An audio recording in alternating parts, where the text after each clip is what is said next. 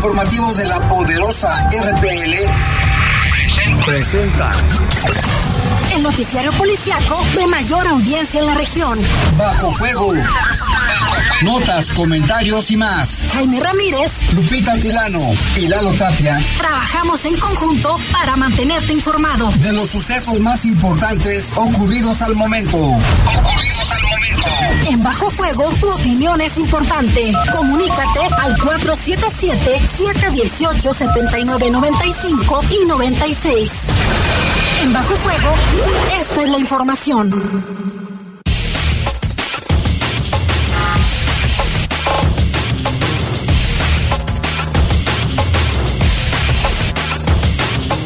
¿Qué tal? Buenas tardes. Les saludamos con mucho gusto aquí en esta tarde nubladita de este viernes, viernes 28 de julio del año 2023. Les saludamos con mucho gusto en control de cabina de noticieros nuestro compañero Jorge Rodríguez Sabanero.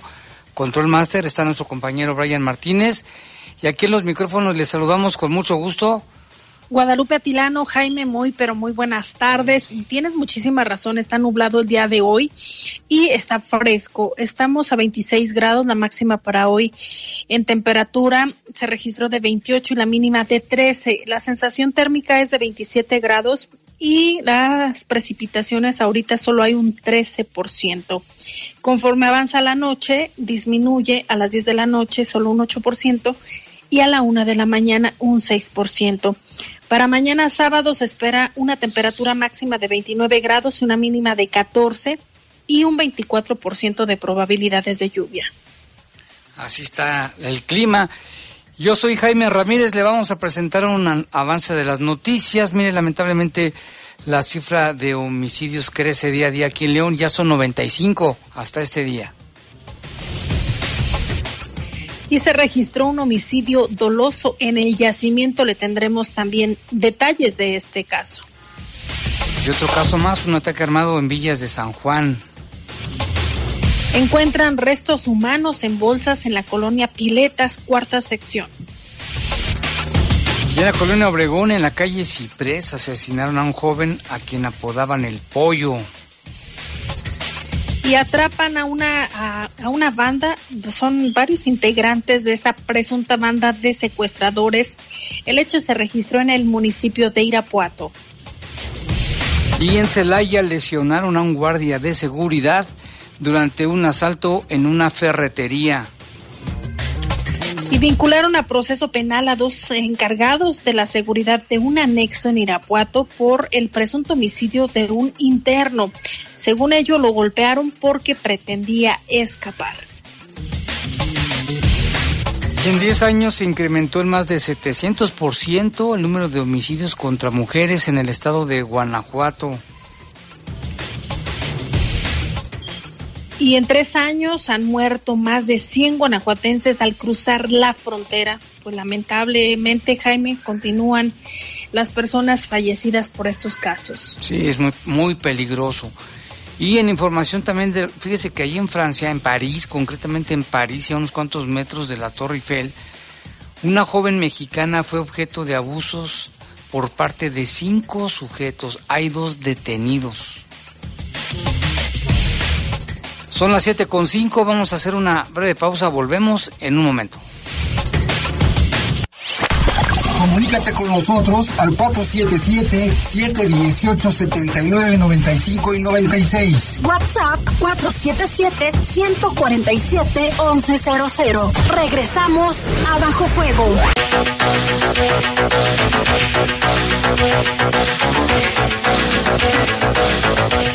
Ya son las siete con ocho, siete con ocho de la tarde-noche. Y pues vámonos con unos saludos. Tenemos aquí saludos muy afectuosos para el Diablito del Bajío, que siempre nos escucha, para su esposa Carmen y sus hijas Alexa y Renata, y también saludos para Juan Edmundo Urrutia, que él dice que ayer nos llamaba una persona que dice que no le gusta cuando cantamos en la noche después de las notas policíacas, dice que es una falta de respeto, pero dice Juan Edmundo, dice que no, no tiene nada de malo, que sigamos cantando. ¿Usted qué opina? Cantamos horrible, pero a veces lo hacemos para relajarnos un poquito, es de noche, es un día muy ajetreado, hay muchas malas noticias. A veces queremos terminar con alguna buena noticia o algo así, pero bueno, es respetable toda la opinión de la gente. También saludos cordiales para don Chuy Hernández, que está un poco enfermo, nos está escuchando, está en cama, esperemos que se alivie pronto. Nada más que le eche un poquito de ganas para que pronto regrese también a pasarnos reportes y audios y todo. Que se pongan en contacto y nos avisen si quieren seguir escuchando la bella voz de Jaime Uh, al, sí. al terminar el noticiero. Ay, ay, ay, ay, ay. Que no canta mal las rancheras. No. Lupita, fíjate que no. Ha- Hay varios comentarios positivos también de que, Órale. aparte de dar noticias, cantas y que no lo haces mal, habrá que escuchar. Fíjate que entonces a lo mejor este, me equivoqué de profesión. Pero nunca es tarde. Vámonos también, fíjate que queremos felicitar al Mercado Allende y al, barrio Arriba, porque mañana la Parroquia del Señor de la Salud va a celebrar su, su primer centenario, 100 años de la Parroquia del Señor de la Salud en el barrio Arriba, y los locatarios y vecinos festejarán con el Padre Salvador Veloz. Dice, mandamos pues saludos y mañana ya, lo, lo comentábamos hoy en la mañana con Santa Teresita del Niño Jesús del Cielo y de la Tierra que nos está viendo, que precisamente mañana es la festividad en grande, todos los que viven en el barrio, ¿quién no ha ido al barrio a comer, a cenar, a, hacer alguna actividad? 100 años de esta parroquia, felicidades y mañana va a estar en grande la festividad. Y ahora, Lupita, pues vámonos a escuchar qué te parece el reporte con nuestro compañero Lalo Tapia, que dice que ya son, fíjate, hasta este día, ya son 95 homicidios en lo que va del año. Al parecer, el mes de mayo fue uno de los más violentos. De esto y detalles de los homicidios de hoy tiene nuestro compañero Dalo Tapia. ¿Qué tal? Muy buenas tardes, Jaime, Lupita, buenas tardes a todo el auditorio. Pues información, ¿qué decimos? Otra vez asuntos de asesinatos, homicidios, varios homicidios que se han registrado en las últimas horas. Hasta el momento tenemos contabilizados 95 asesinatos en lo que va de este mes. Eh, y bueno, los hechos más recientes fue hace un rato, cerca de las 6 de la tarde, un poco antes, en la colonia Obregón ahí sobre la calle Ciprés, casi esquina con África, un hombre que está identificado de manera preliminar como Luis Alejandro, conocido como el Pollo, fue asesinado. De este caso hay otra persona que resultó lesionada, fue trasladada a un hospital. Hasta el momento no se ha informado sobre su estado de salud y a pesar de los operativos que se estuvieron realizando por parte de las autoridades, no hubo ninguna persona que haya sido detenida y tampoco se ha confirmado hasta el momento cuál fue el motivo de la agresión. Eh, es tema pues que estará bajo investigación por parte de la fiscalía. Ese ocurrió el día de hoy, como lo mencionamos, cerca de las seis de la tarde. Durante la madrugada, también del día de hoy, se localizaron bolsas con restos humanos, bueno, un cuerpo desmembrado. Esto en un terreno baldío ahí en la colonia San Juan Bosco, cerca de las 3 de la madrugada, en la calle Bilbao, entre Barcelona y Badajoz, un terreno baldío. Ahí se localizaron estas bolsas con los restos humanos. No se ha precisado hasta el momento si se trata de un hombre o una mujer y tampoco ninguna característica para que pudiera ser identificado.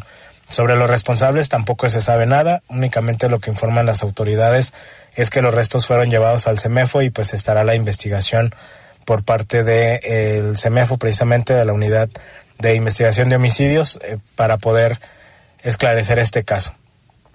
También en la colonia El Yacimiento hubo otro caso, este también durante la madrugada, cerca de la una, en el Boulevard San Juan Bosco y Boulevard Yacimiento, precisamente, un motociclista que eh, supuestamente estaba esperando la luz roja, la luz verde, perdón, del semáforo, cuando dos personas por lo menos se le emparejaron en un vehículo y le comenzaron a disparar. Ahí se confirmó su fallecimiento, está identificado como Gonzalo y durante los operativos se detuvo a dos personas, Cristian Felipe de 20 años y Brian Miguel Ángel de 22. Estos iban en un vehículo y se les aseguró un arma de fuego con un cargador y un cartucho útil. Aparentemente ellos, o más bien ellos están señalados como presuntos responsables de la agresión, aunque pues está bajo investigación por parte de las autoridades el poder determinar cuál va a ser su situación jurídica.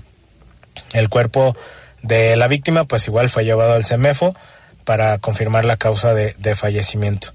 Y ayer en la noche hubo otro caso en la colonia Villamagna, cerca de las nueve de la noche en la calle Vía Flaminia y Elefante. Ahí Jesús Eduardo y Edgar Osvaldo fueron agredidos a balazos. Ambos fueron trasladados a un hospital, reportados graves de salud. Había algunas versiones que señalan que alguno, por lo menos uno de ellos había fallecido, sin embargo, no lo confirma la fiscalía y de los responsables y el móvil de la agresión pues no se conoce absolutamente nada. Y también lo que lo único que se informa sobre eh, el asunto en la, en la colonia María Dolores es que uno de ellos ya fue este identificado. Este caso fue ayer por la tarde, ahí en la calle Santa Lucina y Santa Margarita, cuando llegaron también dos personas en una motocicleta, comenzaron a, disparar contra estas dos personas como lo mencionamos, uno de ellos ya está identificado como Efraín, el otro sigue en calidad de desconocido.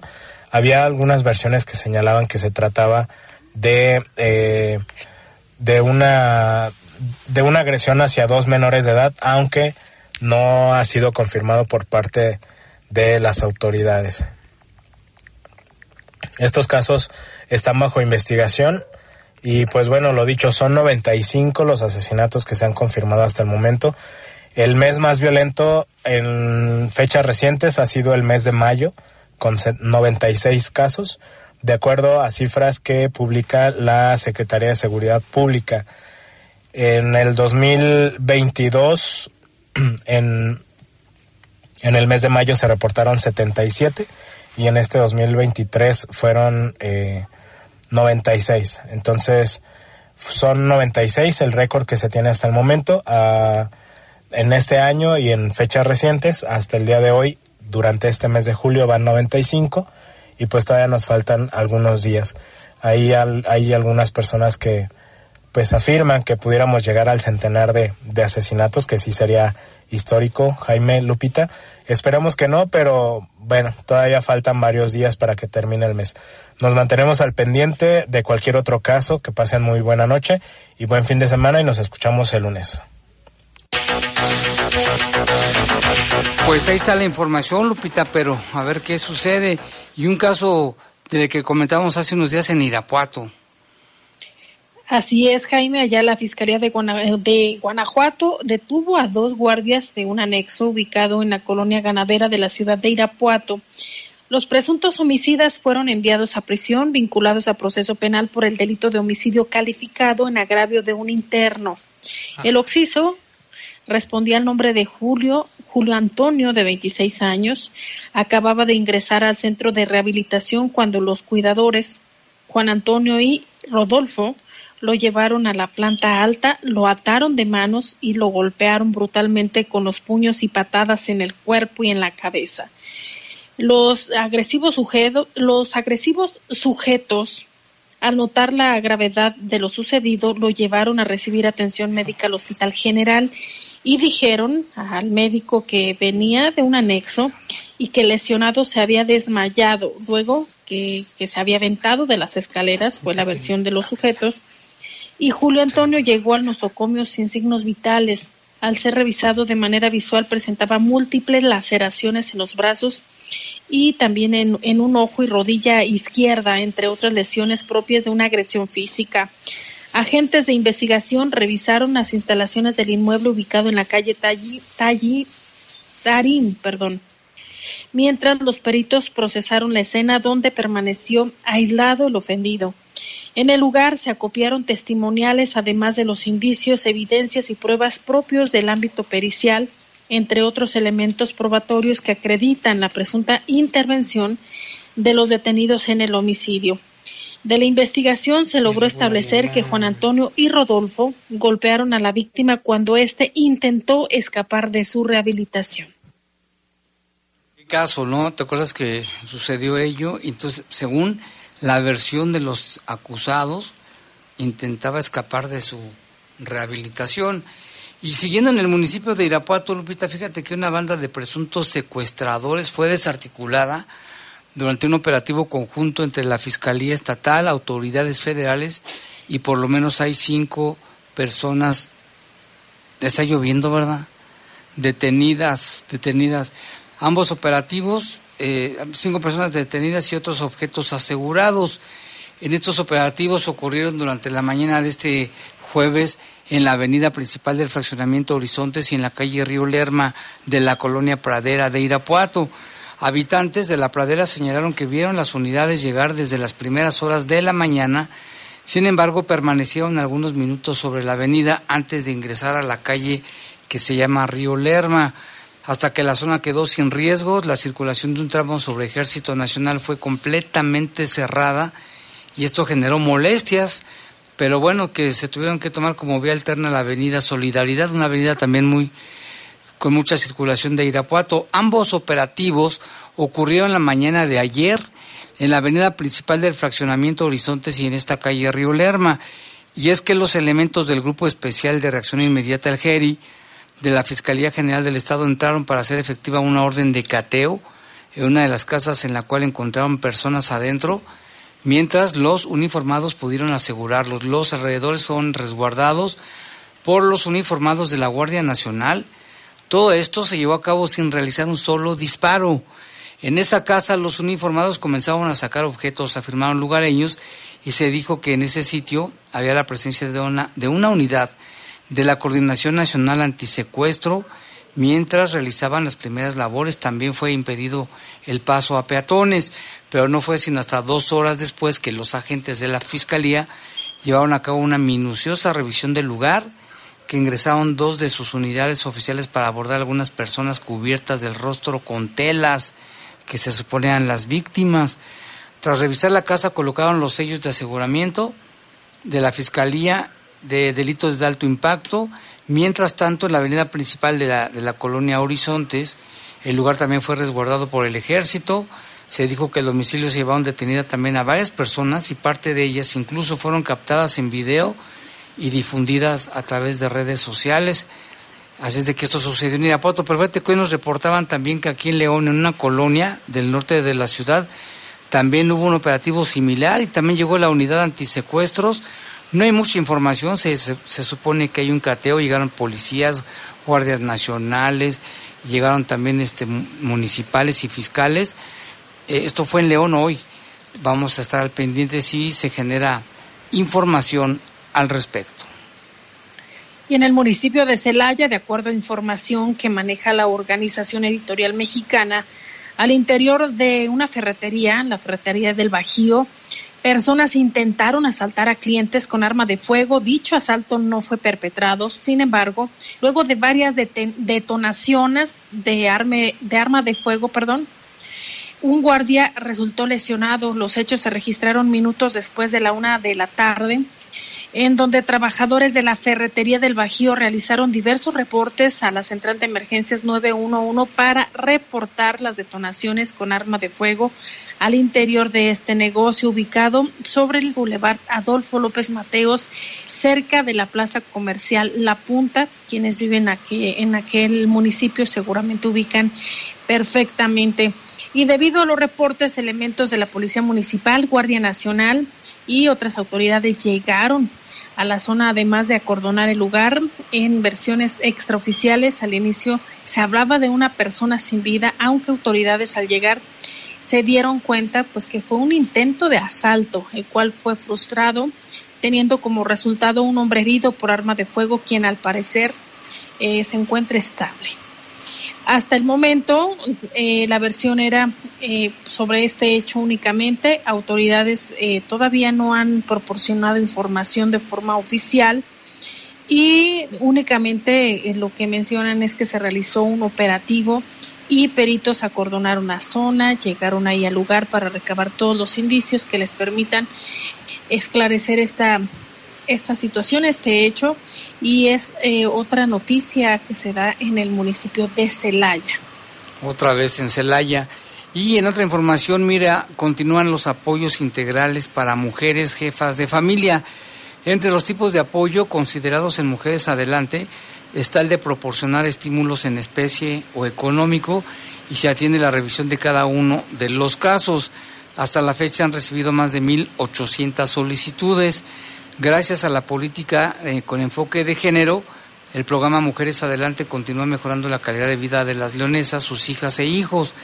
La directora del Instituto Municipal de las Mujeres, Mónica Maciel Méndez Morales, mencionó que desde su creación en julio del año pasado han recibido, ya decíamos, más de 1.800 solicitudes de registro a este programa que tiene como fin otorgar estímulos a mujeres jefas de familia. Vamos a escuchar lo que dice Mónica Maciel.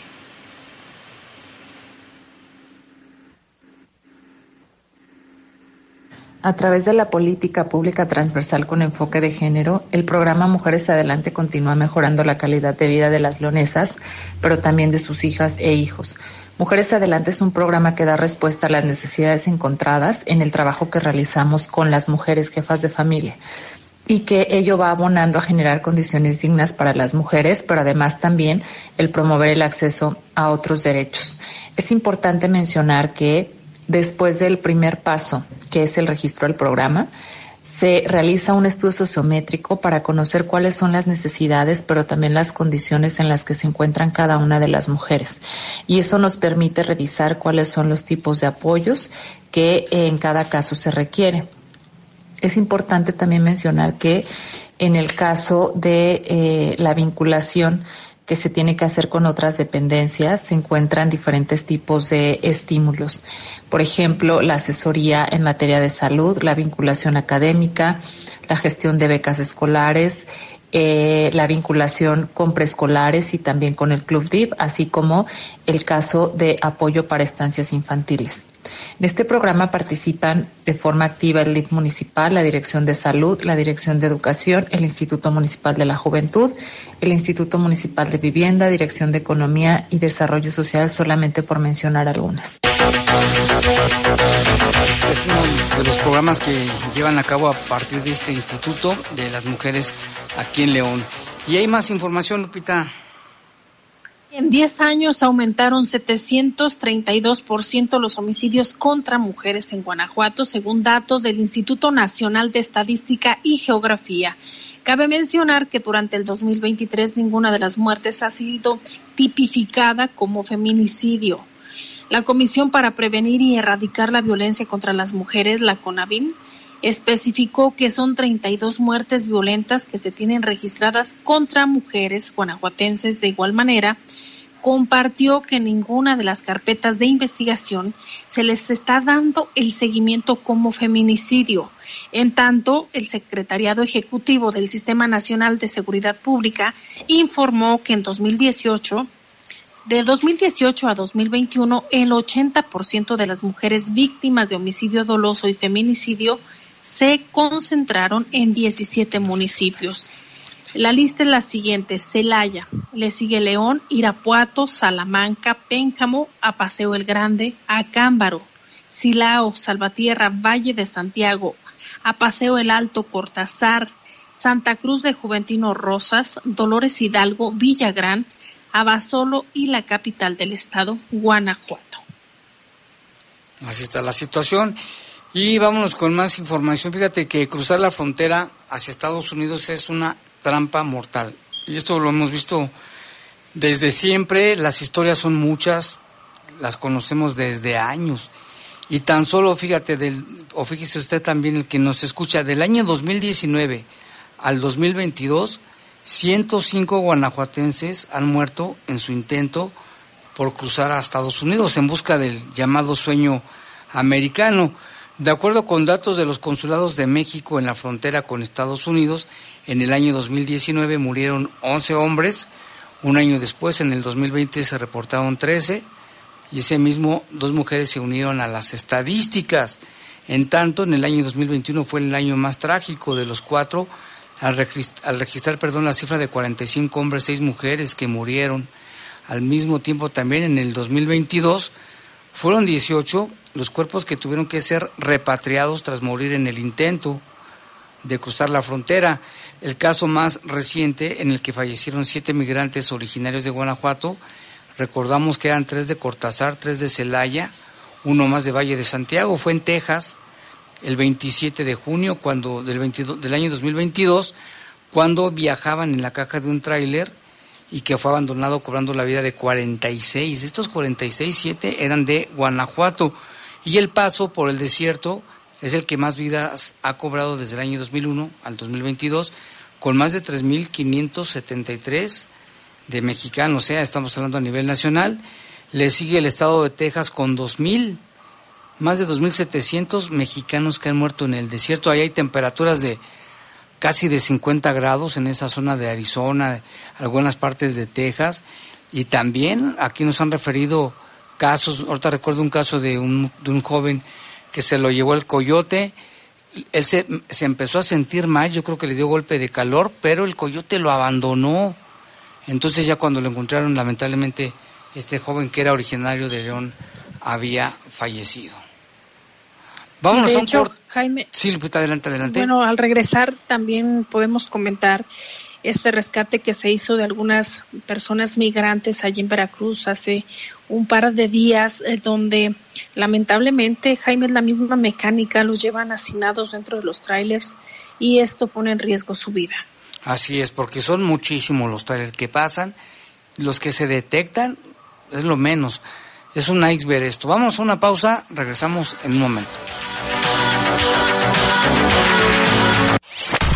Comunícate con nosotros al 477-718-7995 y 96. WhatsApp 477-147-1100. Regresamos a Bajo Fuego.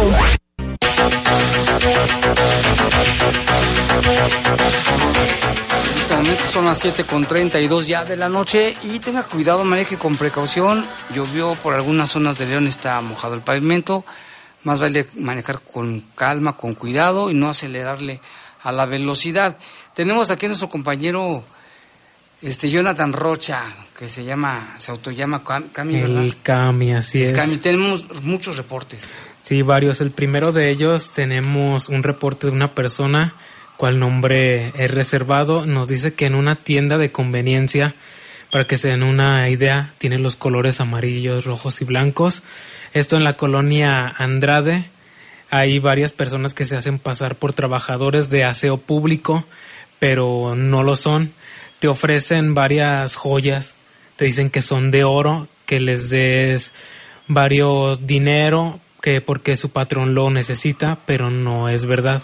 Al momento de que los llevas a, a unas tiendas de empeño, te dicen que no son reales.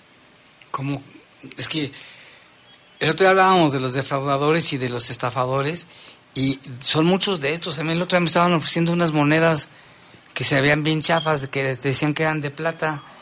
Y le dije, en él, no, pues no. O sea, no. Tengan mucho cuidado, sí es cierto. Fíjate, entonces, a algunas personas que sí les compraron la- las supuestas joyas de oro. Sí, lamentablemente la persona que nos envió este reporte, lamentablemente sí cayó en, en este fraude. No, tengan mucho cuidado, no, no, no acepten. Es que no puede ser que te vendan algo así, ¿verdad? Pero sí, tienen tanta labia y tienen poder de convencimiento, ¿eh? Pero tengan mucho cuidado, entonces andaban por la colonia Andrade.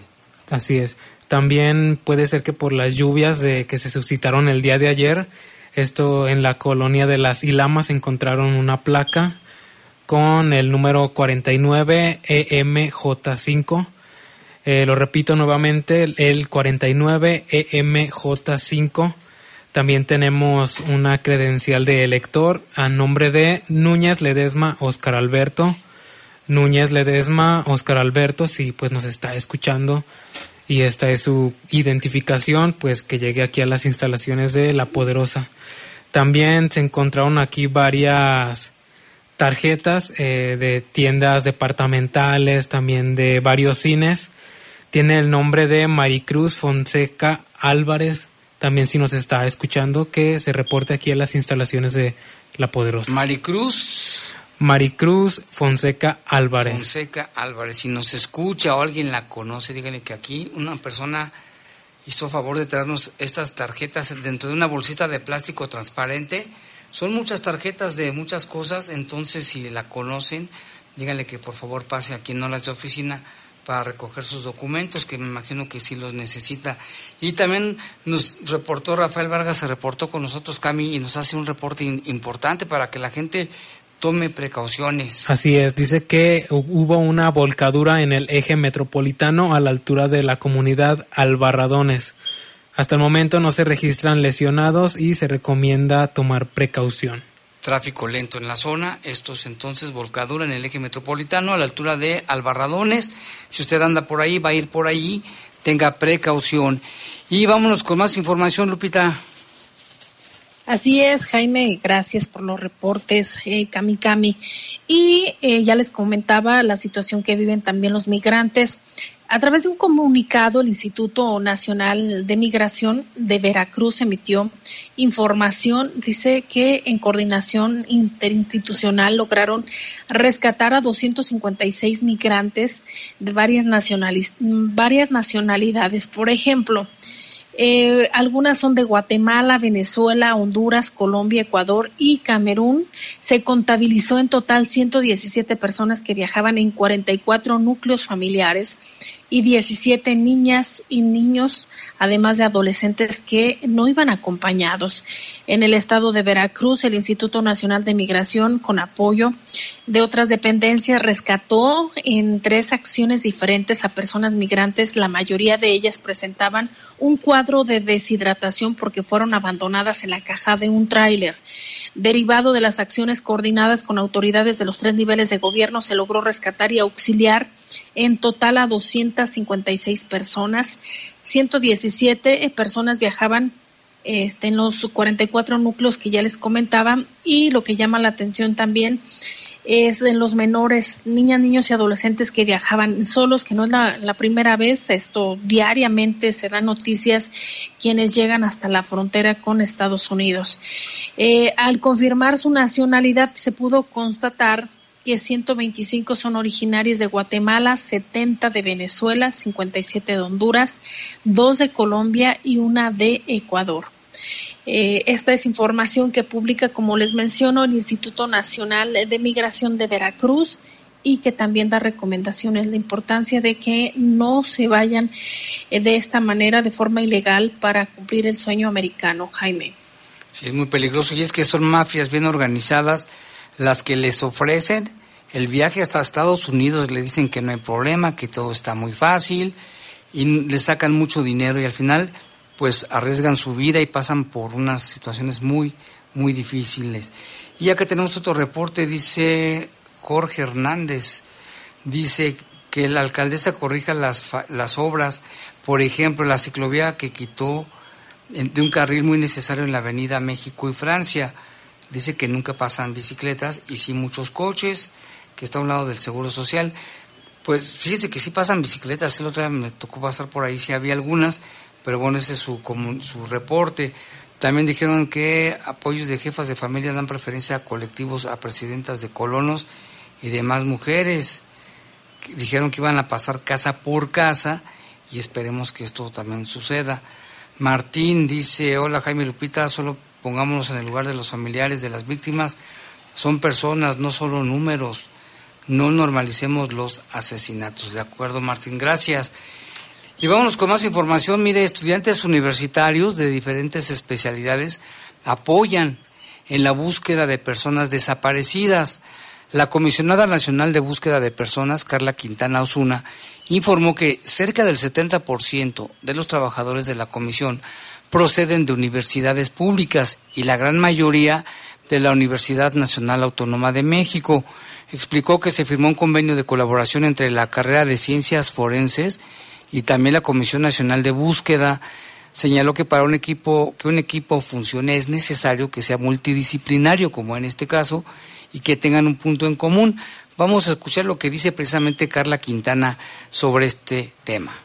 Para afrontar el reto que implica la búsqueda de más de 100.000 personas desaparecidas en el país, la Comisión Nacional de Búsqueda convoca a estudiantes de la UNAM a formar parte de sus acciones. Necesitamos jóvenes comprometidas, comprometidos, con vocación, que se sumen a este trabajo.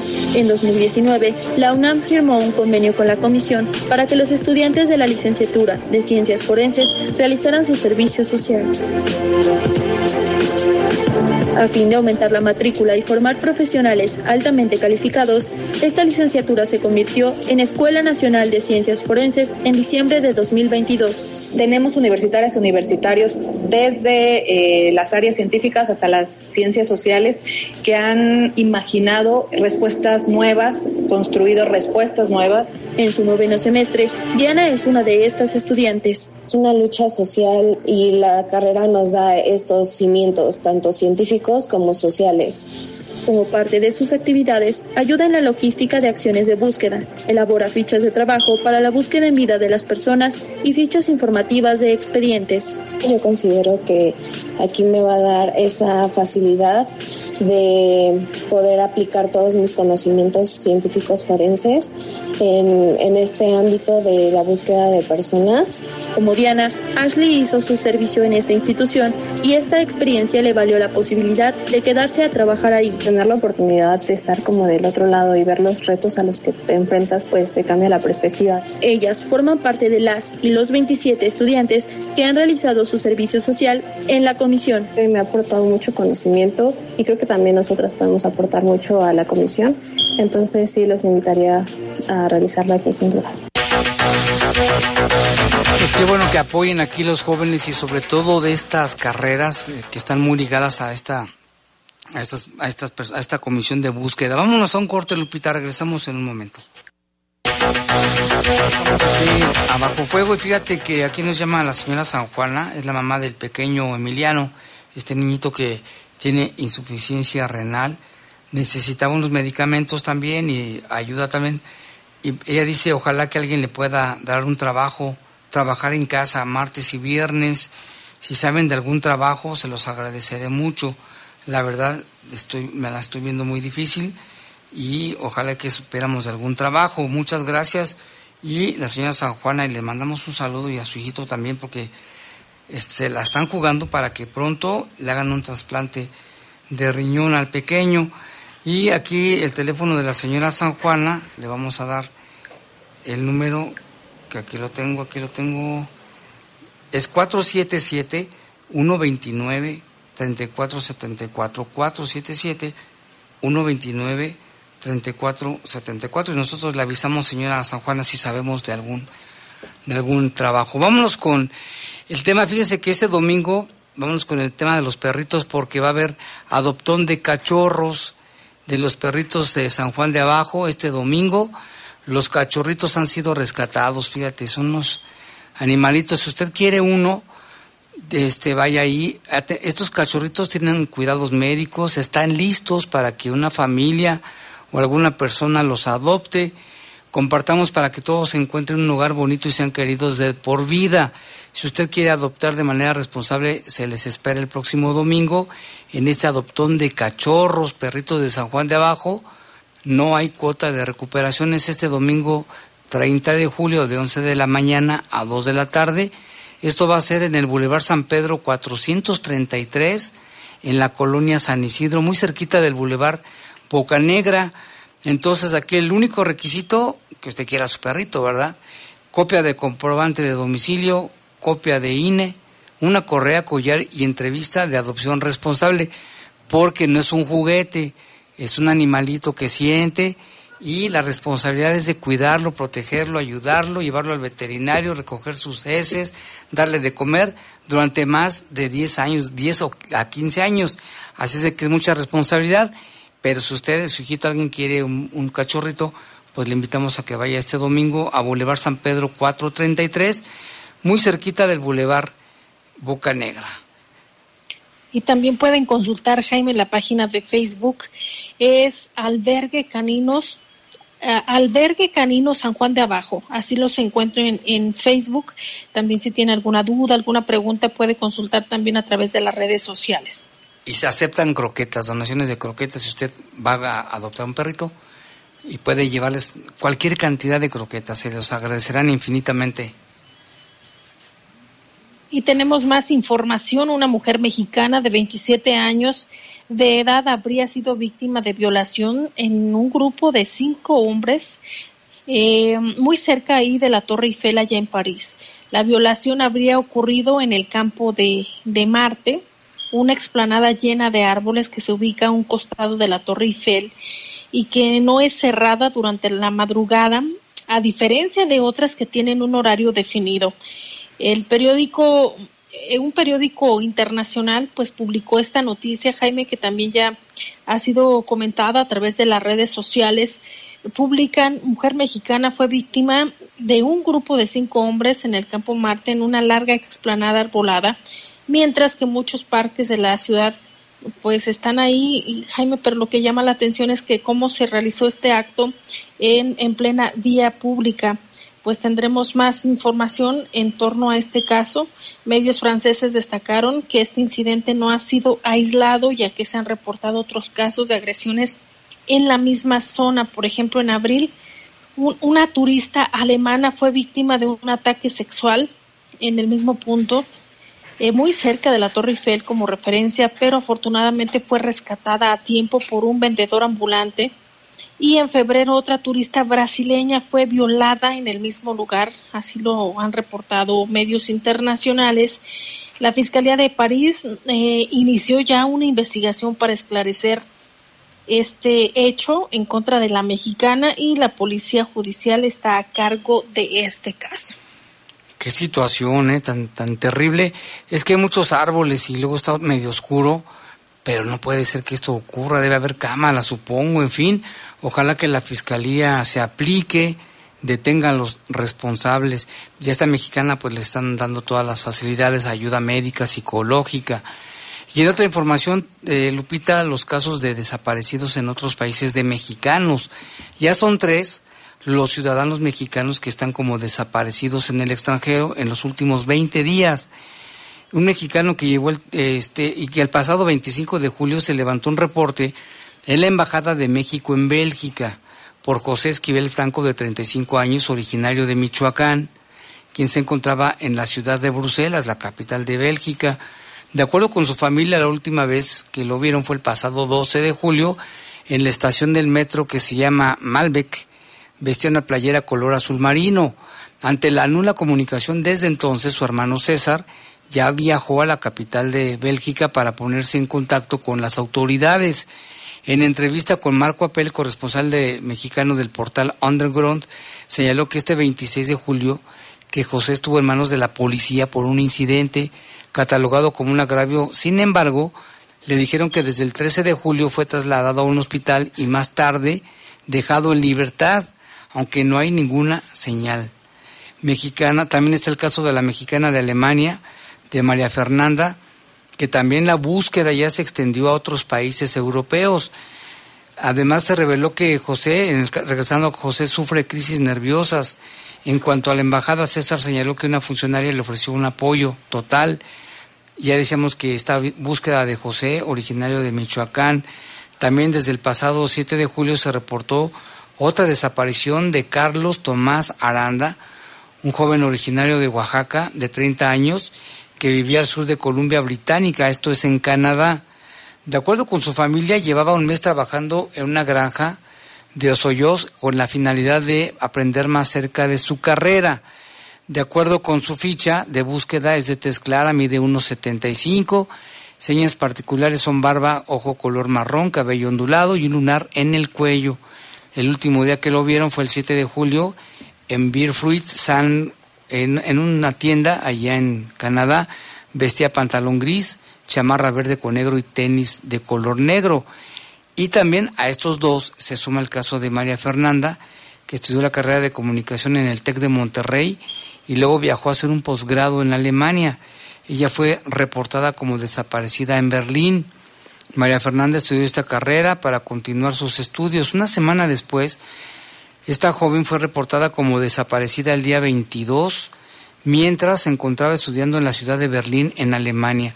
María Fernanda Sánchez Castañeda, de 24 años, dejó su departamento en Buchenweg y nunca regresó. Sus papás, al enterarse, se dirigieron rápidamente a Alemania, donde mantienen coordinación con la Embajada de México y con las autoridades. De estos tres, pues espera que pronto se tengan buenas noticias, que estén bien y que puedan reencontrarse con su familia. Y en otros temas, la Fiscalía General de la República, a través de la Fiscalía Especializada en Materia de Derechos Humanos, obtuvo vinculación a proceso y prisión preventiva justificada en contra de tres personas por su probable participación en los delitos de homicidio culposo, tráfico de personas agravado lesiones culposas y asociación delictuosa en prejuicio de 191 víctimas de nacionalidad extranjera. Fue el 9 de diciembre del 2021 cuando José Luis conducía un tractocamión modificado con respiraderos sobre la carretera Tuxtla-Chiapa. es Chiapa de Corzo, en esa altura, eh, más o menos en el kilómetro 9, de acuerdo a la información que maneja la Fiscalía. Este sujeto evadió la revisión migratoria y, y también iba a exceso de velocidad cuando perdió el control del vehículo, se volcó y ocasionó así la muerte de 56 personas y lesiones en 135 más. Son de nacionalidad extranjera, entre ellas se encuentran menores de edad. En tanto, su coautor, de nombre Brian Alexis, en su motocicleta habría pasado mientras las víctimas eran transportadas sobre dicha carretera en el estado de Chiapas. Eh, Juan Antonio arribó en un vehículo hasta el lugar del albergue de personas extranjeras donde dejaba alimentos y mencionaba las claves de los guías para posteriormente distribuir a las víctimas a fin de, de que abordaran el tractocamión conducido por José Luis. Por lo anterior, el Ministerio Público de la Federación, adscrito a la Unidad de Investigación de Delitos para Personas Migrantes, de la, de la Fiscalía General de, la República aportó ya los elementos necesarios para que el juez de control del Centro de Justicia Penal Federal del Estado de Chiapas, con residencia en, en Cintalapa de Figueroa, ya dictara a José Luis, Juan Antonio y Brian Alexis la vinculación a proceso y prisión preventiva justificada por este hecho. Jaime, son varias las víctimas, 56 víctimas mortales y lesiones a 135 más. Qué situación por todo el país. Tenemos por aquí un reporte con Jonathan Rocha. ¿Qué tenemos por ahí, Jonathan? Tenemos el reporte del señor Julio de allá de los Tepetates. Nos comenta buenas noches y saludos Aquí los estamos escuchando con mi familia. Saludos a mi esposa María de la Luz González. Estamos en San Antonio de los Tepetates, donde está la UNAM. Saludos a mi poderosa RPL y a Lalo Tapia. Saludos y a mi Comude de León. Sí, a todos los de Comude les mandamos un saludo, que siempre están al pendiente. Tenemos otro reporte, Cami. Así es, nos hicieron llegar un reporte de una persona que tiene a sus perros en su casa y estos dos se pelearon y uno de ellos terminó lesionado y no quiere comer y tiene vómito y quiere saber dónde lo puede llevar o que si tienen el número de bienestar animal. Ahorita se lo vamos a, pasar la brigada también de, de, rescate. Ahorita le pasamos el número. ¿Te dejó su número? No. Bueno, ahorita lo vamos a buscar, el número de rescate animal. Puede marcar el 072 en horas hábiles, pero vaya ahí a la calle Río Verde, en la colonia La Luz.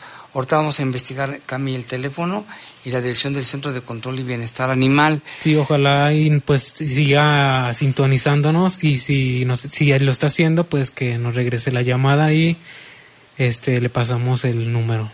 Ahorita lo investigamos en, en nuestras redes sociales y, mira también lo que sucedió, Lupita, pero en la, en la universidad, hablando de la Universidad Nacional Autónoma de México, esto pasó en la Facultad de Medicina y en la capital. Esta mañana se registró un asalto en la biblioteca de esa Facultad de Medicina de la UNAM.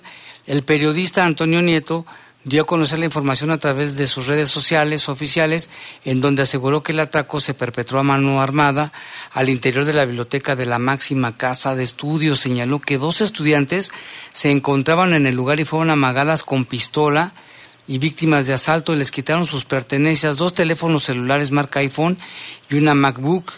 La información que trasciende aseguró que el ladrón que entró a la biblioteca de la facultad escapó la UNAM no ha dado a conocer ningún posicionamiento al respecto, ni han emitido comunicado ni información, ni tampoco la facultad. Imagínate, Lupita, que te llegan hasta la biblioteca, que es un centro del saber, y que ahí te asalten, de verdad, hasta dónde hemos llegado, ¿sí o no?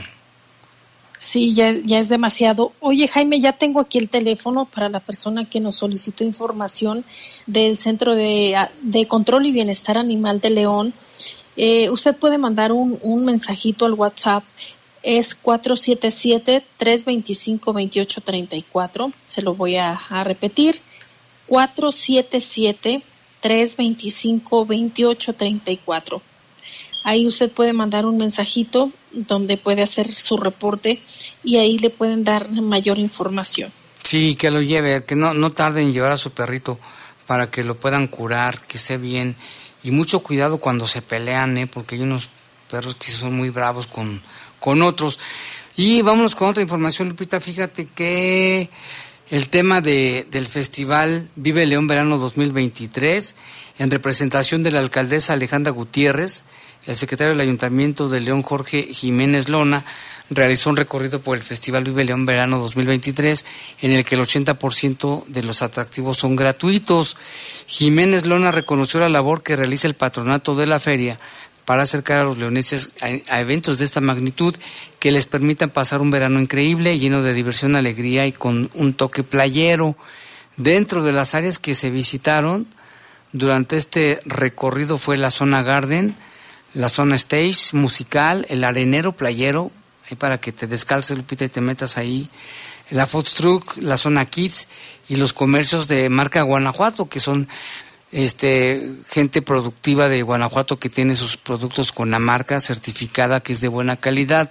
Al llegar al espacio adaptado como arenero playero, el presidente del patronato de la feria, David Novoa Toscano, informó que esta zona se creó con la intención de que las familias que no tienen la chance o la posibilidad de ir a la playa puedan sentir la arena y disfrutar de un momento único. También visitaron las salas del Poliforum, en una de ellas hay una exhibición de automóviles antiguos. En el recorrido, que estuvo encabezado por el presidente del patronato, David Novoa, también participaron el subsecretario para el desarrollo de las micro, pequeñas y medianas empresas del gobierno del estado, Froilán Salas, también el director de la feria, Alonso Limón, y el director general del Poliforum, Alejandro Gutiérrez de Velasco. Este festival Vive León Verano 2023 ya inició y arrancó y va a concluir el próximo 13 de agosto en las instalaciones de la feria estatal para que si tiene oportunidad vaya con su familia, lleve a sus niños para que la pasen bien en este gran evento de nuestra ciudad de León, Guanajuato, que se espera hoy pues haya muchísimo más visitantes que el año pasado. Así, Lupita, llegamos al final de este espacio informativo. Que tenga buenas noches y que tenga un excelente fin de semana, Lupita. Así es, por favor, continúe en sintonía de la poderosa. Pita, pita, pita, pita, de verdad. Ya nos vamos, gracias a Cami, a Jorge Rodríguez Sabanero y a usted que nos escucha en su coche, en su casa, donde quiera que sea. Gracias y muy buenas noches. Los servicios informativos de la poderosa RPL presentaron el noticiario policiaco de mayor audiencia en la región. Bajo fuego. Bajo fuego. Gracias por tu atención.